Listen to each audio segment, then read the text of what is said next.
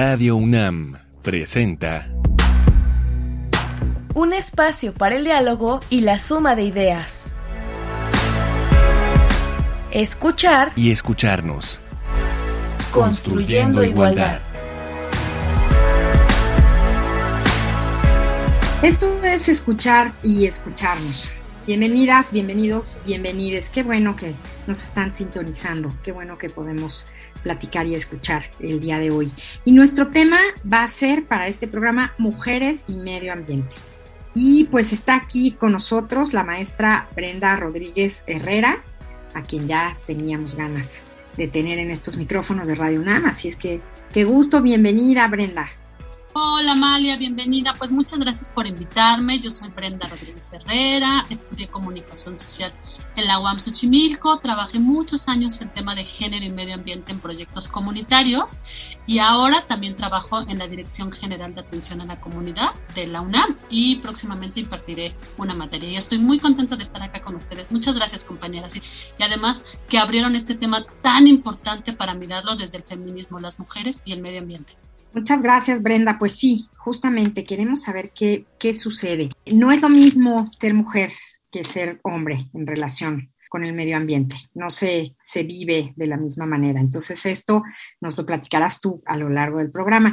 Y para comenzar, decidimos, quienes hacemos este programa, eh, saber un poco más sobre mujeres en este tema y sobre todo sobre sus luchas. Sabemos que hay historias tristes, pero también sabemos que hay historias de éxito y no queremos comenzar a hablar del tema sin saber algunos nombres y algunas de estas historias. Así es que vamos a, escuchar nuestra introducción del día de hoy. En todas las luchas sociales, las mujeres han estado ahí desde siempre y es momento de visibilizarlas. Las mujeres del Frente Mazagua en defensa del agua luchan por el acceso a este líquido vital, pues paradójicamente el sistema Kutsamala no provee a las comunidades aledañas, cuando sí lo hace con 13 municipios del Estado de México y 9 de las 16 alcaldías de la CDMX.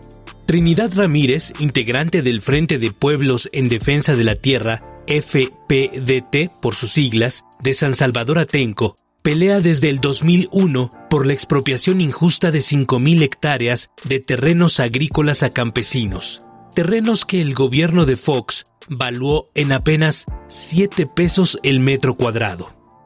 La defensora de derechos humanos más conocida en Honduras, Berta Cáceres, fue asesinada el 3 de marzo de 2016. En vida, luchó contra madereras ilegales, logró que corporaciones multinacionales pagaran multas por cortar suministros alimenticios y agua a las comunidades indígenas. A su muerte, se ha nombrado a María Acuña, peruana, como la heredera de Cáceres, pues en su país ha defendido a indígenas y campesinos por el desalojo de sus tierras. En América Latina, existe un arraigo cultural muy fuerte a la tierra y a la naturaleza por parte de los pueblos originarios. Por esta misma razón, en Colombia, la afrodescendiente Francia Márquez lucha por la defensa del medio ambiente. Se calcula que hasta 80 ríos en el país están contaminados con mercurio, resultado de un estudio por parte de la Universidad Externado de Bogotá. Ser defensor de derechos humanos y de los medios naturales es vivir bajo amenaza constante. Ese fue el caso de la mexicana Beatriz Alberta Cariño Trujillo, quien fue privada de la vida el 27 de abril de 2010. Betty, de origen mixteca, apoyaba a las comunidades indígenas en temas de economía solidaria, defendía los derechos de la mujer, creía en la educación para la autonomía de los pueblos indígenas y conocía la importancia de la comunicación a través de las radios comunitarias. Todas ellas, y también las que se encuentran realizando actividades de cuidados en plantones y campamentos, forman parte de la lucha social. Brenda, pues muchas mujeres, mucha lucha, muchas veces invisibilizadas, pero ahí están, ahí están siempre. Así es, y bueno, pues muchas gracias también, como, como lo mencionan en este intro, de mostrar diversas mujeres que han dado la lucha, pero también aquellas que nos van planteando el ritmo. Y pues yo ahí justamente quisiera, eh, como tú planteabas, Amalia, ¿por qué es importante hablar de mujeres y su relación con el medio ambiente? Y bueno, pues justamente esta forma como ustedes pues ya lo han abordado, si son si siguen este programa de Amalia, que lo ha abordado varias veces, pero la forma en la que nos van educando para ser hombres, para ser mujeres, qué actividades nos tocan en la casa, en el trabajo doméstico, en lo comunitario, se liga de manera muy cercana con, los bienes naturales, con los recursos naturales, con el agua, con la tierra y con el bosque. Y si de manera cotidiana vivimos desigualdades al acceder a, a muchos eh, bienes, a muchos recursos. Cuando hablamos de los bienes naturales, inmediatamente se ve. Por ejemplo, cuando en un hogar o en una comunidad no hay agua, pues el mandato de género dicta que sean las mujeres y las niñas y los niños, algunas veces, a quienes tienen que ir a cargar por el agua, llamar, gestionar. Y ahí inmediatamente vemos que en estos mandatos de género, pues como que se deslindan los compañeros de que participen. Y entonces ahí es donde empezamos a ver estas cargas más fuertes para, para hombres que para mujeres. Otro ejemplo muy rápido, si me permites. Por ejemplo, en la tenencia de la tierra en México, solo el 20, aproximadamente habrá estados donde es un poco más, un poco menos, pero la tenencia de, de la tierra en México, solo el 23% está en manos de mujeres, el 73% está en manos de hombres, 77, perdón. ¿Qué quiere decir esto? Que las mujeres al momento de participar, por ejemplo, en los ejidos, en las asambleas, en los comisariados de bienes comunales, pues las mujeres no tienen el papel y por lo tanto no son sujetas de tomar decisiones en relación a la tierra. Entonces, por eso es importante de mirar cómo las mujeres sí enfrentamos relaciones desiguales en relación a, los bienes o a los recursos naturales, como ya tú decías, Amalia, ¿no? Ser mujer en relación al medio ambiente tiene una afectación y una relación totalmente distinta en comparación con los compañeros. Y entonces, para abundar un poquito más en el caso de las mujeres y su relación con el medio ambiente, se esperaría, como con este trabajo doméstico, que ellas resolvieran ciertas cosas, por eso les toca a ellas, ¿no? Así es. ¿Con qué se encuentran en, en la vida diaria? Sé que hay muchísimas historias y muchísimos lugares en este país, pero en general, ¿qué es lo que has encontrado tú en tu experiencia? Pues en principio la doble o triple jornada, compañeras. Es decir, cuando hablamos de que hay problemas ambientales tanto en el hogar o falta de acceso a los, a los, a los bienes naturales, el agua, o cuando las mujeres, además de ser amas de casa, también son campesinas, quiere decir que ellas tienen que dividir su tiempo, sus horas del día para poder realizar más actividades. En principio, lo que estamos hablando es que cuando hay afectaciones a la calidad o a la disposición de los bienes naturales por estos mandatos de género, la jornada de las mujeres se duplica o se triplica. Solo por decir un ejemplo, pensemos en compañeras de colonias populares de esta ciudad o compañeras que viven en zonas rurales. Son las primeras que se levantan para asegurar que haya agua y luego van a su trabajo o a la milpa y regresan. Y cuando vienen de, realizar estos trabajos, hay todo un tema de, de, trabajo doméstico que ellas tienen que resolver. Eso por un lado.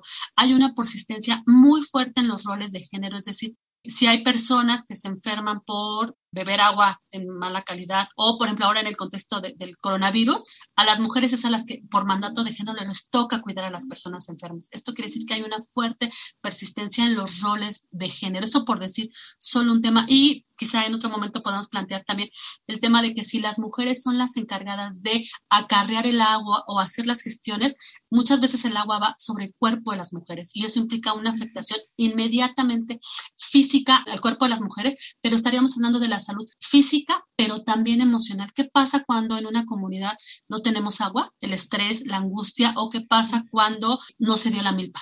¿Y qué pasa con eso? ¿Qué pasa con la responsabilidad que tengo de alimentar o contribuir a la economía de mi hogar? Un poco por ahí es que va también estas afectaciones en primera mano que viven en particular las mujeres. En los trabajos de cuidado, supongo que también. Exactamente, justamente en los trabajos de cuidado. Y creo que hay otro, como para cerrar esta idea, que muchas veces hay un subsidio de género. ¿Qué quiere decir?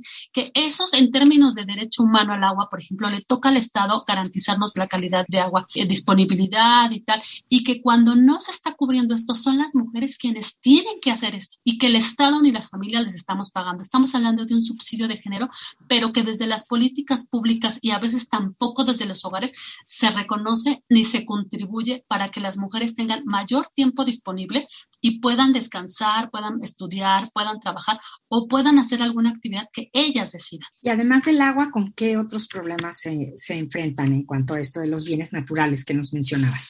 Mira, un problema que es importante es esto que yo mencionaba hace un momento, el tema del acceso a la tenencia de la tierra. Cuando las mujeres no tienen el papelito habla, entonces no pueden participar en financiamientos públicos, en decisiones comunitarias, en decisiones de la tierra y esto inmediatamente las coloca atrás de las decisiones. Y de entrada ya estamos hablando de una inequidad para la toma de decisiones en relación a la producción de la tierra o a los proyectos que puedan buscar en financiamiento público. Pues nuestra canción elegida el día de hoy es una, además, muy, muy favorita de quienes hacemos este programa y en una versión maravillosa. Hoy vamos a escuchar Latinoamérica. Latinoamérica es una canción del disco Entren los que quieran del grupo puertorriqueño Calle 13 y fue lanzada a mediados del año 2011. Y pues es una canción que sigue siendo y será muy vigente. Ya escucharán ahorita quienes no la conozcan. Este video, el video de la canción también, bueno, es, es, interesante porque ellos viajaron por toda América Latina y también invitaron a muchas cantantes mujeres, que es esta versión que encabeza Eugenia León. Vamos a oír a Totola Momposina de Colombia, a Susana Vaca, a la brasileña María Rita y a varias varias mujeres más tocando diversos instrumentos musicales folclóricos y cantando. Vamos a escuchar Latinoamérica para pensar un poco en las mujeres y el medio ambiente en Latinoamérica. Soy soy lo que dejaron, soy toda la sobra de lo que se robaron. Un pueblo escondido en la cima, mi piel es de cuero, por eso aguanta cualquier clima. Soy una fábrica de humo, mano de obra campesina para tu consumo. Frente de frío, en medio del verano, el amor en los tiempos del cólera, mi hermano. El sol que nace y el día que muere, con los mejores atardeceres. Soy el desarrollo en carne viva, un discurso político sin saliva. Las caras más bonitas que he conocido. Soy la fotografía de un desaparecido. La sangre dentro de tus venas. Soy un pedazo de tierra que vale la pena. Una canasta con frijoles. Soy Maradona contra Inglaterra. Anotándote dos goles. Soy lo que sostiene mi bandera, la espina dorsal del planeta es mi cordillera. Soy lo que me enseñó mi padre, el que no quiere a su patria, no quiere a su madre. Soy América Latina, un pueblo sin piernas pero que camina. Oye, tú no puedes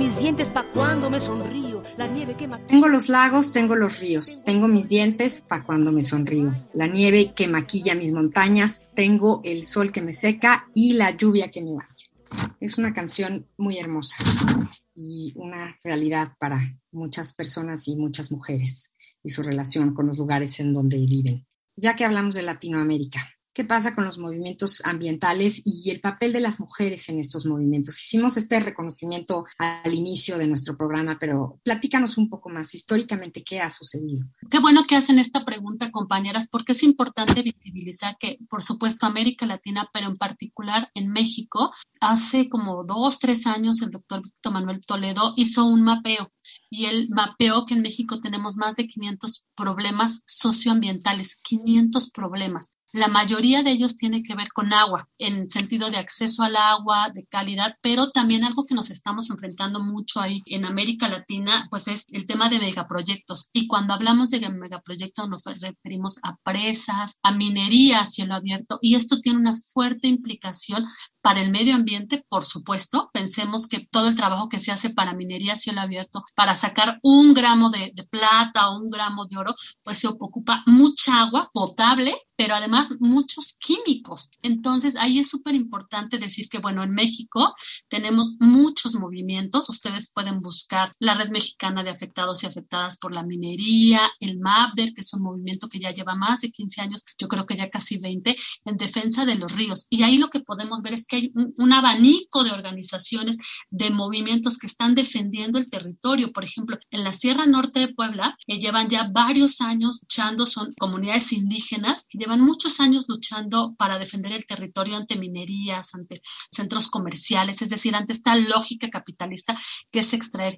Y ahí, para complementar a la pregunta que haces, Amalia, ¿cuál es el papel de las mujeres? Y yo creo que el papel de las mujeres ha sido fundamental. Fíjense que alguna vez platicando con una compañera de Guatemala, ella contaba justo que, bueno, pues que tenía que ir al río o al manantial por el agua y que justamente en ese trayecto que ella tenía que atravesar su comunidad, fue la primera que se empezó a dar cuenta que había personas extrañas midiendo el territorio, midiendo. Y ella fue y alertó a las, a las autoridades y las autoridades no le creyeron. Dijeron, no, no, no, no, no, esta mujer que va a saber ni conoce el territorio, ¿no? Pues resulta que con el paso del tiempo eran unos inversionistas que querían poner una este, megaminería en su comunidad. ¿Qué quiere decir? Que también esta relación que las mujeres tienen por mandato, como decíamos hace rato, Amalia, pues conoce, claro que conocen el territorio y cuando empieza a haber un problema ambiental, son las primeras que se dan cuenta. Entonces yo diría que en principio son justamente las que primero se dan cuenta, pero que muchas veces no son ellas las que están en los movimientos a la hora de tomar las decisiones. Si están en la organización, proponiendo, impulsando acciones, organizándose con otras mujeres pero justamente los movimientos en defensa del territorio pues también tienen bastante de machines, diría yo, algunas, y que entonces para las compañeras ha sido difícil y han tenido que buscar abrir espacio para que su voz, su experiencia y sus propuestas sean tomadas en cuenta en estos espacios. Y pues bueno, no, no podemos dejar de, de, preguntarte, quisiéramos que no fuera así, pero sabemos que sucede, la violencia de la que son víctimas por parte del Estado, por parte de las empresas, de inversionistas. Eh, hay muchas, muchas historias de este tipo. ¿Qué pasa en nuestro país, Brenda? Pues es un tema preocupante y yo la verdad es que son de esos temas que no lo quisiera tomar, pero hay que visibilizar y justamente, bueno, decir que cuando las compañeras pues defienden el, el, territorio, defienden su agua, sus bosques, su campo, pues lo hacen poniendo el cuerpo, ¿no? Es decir, van, trabajan por la comunidad, que se suman a las conferencias, eh, ya a veces son figuras públicas. Entonces yo creo que lo que toca ahí es primero eh, como sociedad vigilar qué está pasando con los movimientos, pero también sumarnos, digamos, a estas acciones que pueden proteger a las mujeres. El año pasado, el Centro Mexicano para la Defensa Ambiental, SEMDA, eh, sacó un informe que yo les invitaría al público que escucha a conocer qué pasa con las defensoras y los defensores del territorio y qué están viviendo. Ciertamente están en riesgo y eso es importante señalarlo, pero que también cuando eh, estemos en esos espacios o en esos movimientos, las acciones de seguridad que se tienen que hacer tienen que ir con un enfoque de género. Es decir, claro, cualquier vida puede estar en riesgo, pero ¿qué pasa cuando sabemos que la violencia también la podemos vivir en nuestro cuerpo, en nuestra vida, en nuestras redes sociales y que ahí es súper importante sí acompañar estos movimientos, pero también visibilizar lo que están haciendo las compañeras y de alguna manera cuidarlas, protegerlas y acompañarlas. Y Brenda, también supongo que, que es muy importante el papel pienso ahorita en, los medios, ¿no? Como, bueno, este, este pequeño esfuerzo que estamos haciendo porque la gente tome en cuenta el trabajo de las mujeres y los problemas con el medio ambiente, pero el acompañamiento, ¿quién les da acompañamiento a estas mujeres y a estos grupos? Pues mira, muchos de estos movimientos forman parte justo de movimientos organizados o han sido acompañados por otras organizaciones de la sociedad civil. Y yo diría que en conjunto como sociedad, como quienes nos están escuchando, pues principio les invitaríamos como a escuchar, a documentarse de estos lados, pero también compartir información de los grupos, de las acciones. Muchas veces se sacan, por ejemplo, boletines o se hacen entrevistas a las mujeres o a los líderes y creo que esa es una manera de contribuir a visibilizar y solidarizarnos con las luchas en defensa del territorio. Porque lo que sí es cierto es que si alguien defiende su territorio en Puebla o en Mérida o, o en Morelos, tiene que ver con nuestro espacio. Es decir, que es asunto de todas y de todos. O sea, no es un territorio lejano, al fin y al cabo habrá consecuencias en nuestro mundo y en nuestro medio ambiente. Y bueno, pues para quienes quieren saber más sobre el tema, hoy estamos hablando con la maestra Brenda Rodríguez sobre mujeres y medio ambiente. Escuchen nuestra sugerencia para saber más del tema. Es importante crear conciencia colectiva para el cuidado de los recursos naturales. Hagámoslo con las siguientes recomendaciones. 1. La hija de la laguna. Nélida es una joven campesina de los Andes que siente que es hija de las lagunas. De ellas depende la vida de su pueblo. Todo cambia cuando la corporación minera más grande de Latinoamérica descubre un yacimiento de oro debajo de estas. La empresa cuenta con el apoyo del gobierno del Perú, incluso a sabiendas que el proyecto implica destruir varias lagunas. Es por esto que Nélida le pide a la madre naturaleza fuerza para luchar y para que se haga justicia documental de 2015, dirigido por Ernesto Cabellos. 2. La abuela Grillo forma parte de la mitología del pueblo indígena Ayoreo de Bolivia. Por medio de su canto, logra hacer llover, reverdeciendo los lugares por donde pasa, hasta que un día, al llegar a la ciudad, es capturada y obligada a cantar por unos villanos que lucran con el agua, que es un derecho humano para todos. Búscala en YouTube con el nombre la abuela Grillo. 3. El Instituto de Ecología de la UNAM es un centro de investigación que trabaja diversos aspectos de la ecología, evolución y conservación de los recursos naturales. Encuentra más información sobre estos tópicos y sus investigadores en sus redes sociales. Búscalo en YouTube como Instituto de Ecología, en Twitter como arroba y en Facebook e Instagram como Instituto Ecología UNAM. O si lo prefieres, puedes escuchar su programa en esta frecuencia todos los lunes a las 4 de la tarde. Habitare, Agenda Ambiental Inaplazable, programa que conduce la doctora Clementina Equigua y Mariana Vega. Ya lo sabes, todas, todos y todes podemos cuidar y conservar nuestro medio ambiente. Brenda, ¿cómo se puede fomentar la igualdad de género en los problemas socioambientales? Ya nos contaste de la situación de, muchas mujeres y de esta imposibilidad, ¿no? De tomar decisiones, de participar a veces más directamente.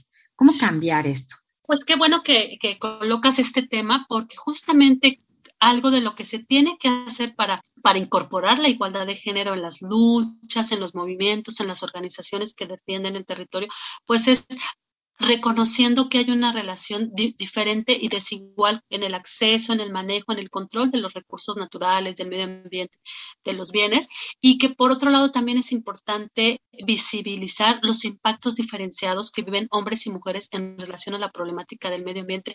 Y sin duda, por supuesto, siempre reconocer todo el aporte que hacen las mujeres, las niñas, es decir, como el, abanico de las personas que, nos vemos impactadas por las problemáticas ambientales, es reconocer esta experiencia, estas alternativas que muchos grupos de mujeres en muchas comunidades, pero también aquí en la ciudad, impulsan para tener una mejor calidad de vida en relación a los, a los medios naturales. Y bueno, por supuesto que cuando hablamos de igualdad de género, sin duda les estamos hablando también a los compañeros, porque recordemos que la desigualdad de género empieza en los hogares y que si hay problemas ambientales, pues esto se lleva al ámbito público. Entonces, por ejemplo, si hay una marcha o si hay que hablar, eh, dar una entrevista o tal, ¿cómo vamos compartiendo compartiendo el micrófono, cómo vamos haciendo, por ejemplo, yo he, visto muchos movimientos y muchas marchas, bueno, hasta hace, antes de que estuviéramos en el confinamiento, pero no sé si ustedes alguna vez llegaron a pasar por la Secretaría de Agricultura donde sabíamos que era un movimiento y que arriba estaban negociando los hombres y las mujeres abajo estaban solo dedicadas al trabajo,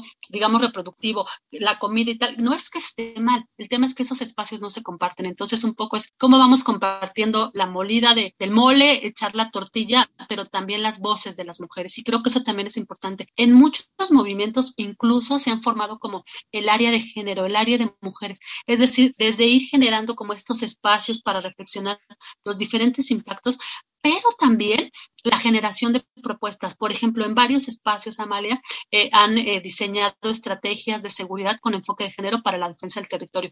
O, por ejemplo, grupos donde hombres y mujeres hablan de los derechos humanos y por qué es importante hablar de los derechos de las mujeres, porque es importante compartir los espacios de toma de decisiones. Entonces, por supuesto, cuando hablamos de género, de igualdad de género en la defensa del territorio, en relación a, a los medios de vida, los recursos naturales, claro que les estamos hablando a los compañeros y les estamos diciendo, estamos aquí para defender juntas y juntos el territorio, pero también para tomar las decisiones de esta manera. Y Brenda, ¿qué, qué sucede con quienes vivimos en esta Ciudad de México? que a veces parecemos nada más espectadores de muchas de estas cosas que, que pasan, ¿no? O estamos a veces muy metidos por el trabajo en, en trabajo en la computadora o, o, vemos como cosas muy lejanas en redes o en noticias cómo participar o cómo ayudar o qué, qué, nos tocaría a las personas que no estamos en alguna de estas comunidades o con alguna de, alguno de estos problemas. ¿Cómo apoyar? ¿Qué hacer? Pues yo creo que primero reconocernos como parte de este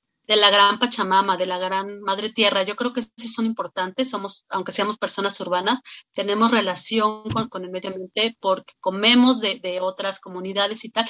Y aquí también hay problemas que a veces no los visibilizamos tanto como quisiéramos, eso por, por un lado, pero también decir, Amalia, que acá hay varias, varias organizaciones, varios colectivos. Yo misma pertenezco a la Red de Género y Medio Ambiente, que por años hemos incidido en la política ambiental para incorporar el enfoque de género, que revisamos leyes, que proponemos articulado con enfoque de género, otras colectivas que están en defensa del agua proponiendo leyes. Es decir, creo que aquí en la ciudad yo les invitaría a buscar colectivos, organizaciones que estamos trabajando en el tema de la defensa de los recursos naturales y hay muchos grupos de mujeres. Mucho lo que pasó en la pandemia es en relación, por ejemplo, a producir nuestros propios elementos. ¿Qué reflexión hay ahí en términos de mujeres urbanas, por ejemplo, y pensar que podemos producir nuestros alimentos, pero también siempre vernos, independientemente del ámbito donde vivamos, como parte, como ciudadanas de primera, para proponer leyes que van en beneficio de los derechos de las mujeres, pero también del medio ambiente. Entonces yo les invito a visitar la página de la COM, de la Coalición de Organizaciones organizaciones mexicanas por el derecho al agua,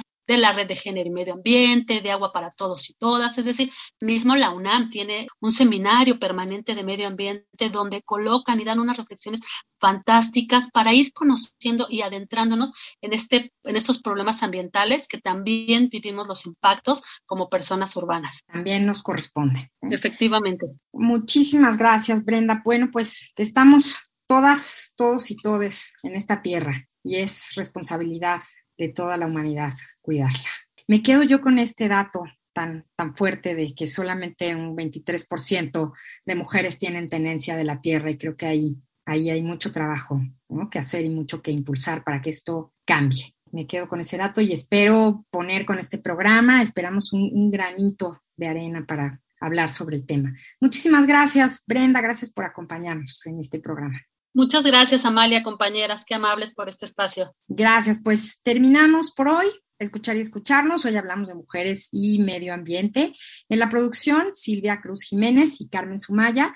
Y aquí en los micrófonos, María Amalia Fernández. Nos escuchamos la próxima semana. Recuerden que estamos construyendo igualdad. Radio UNAM presentó Escuchar y escucharnos. Construyendo igualdad. Para entendernos, Todos todas y todes.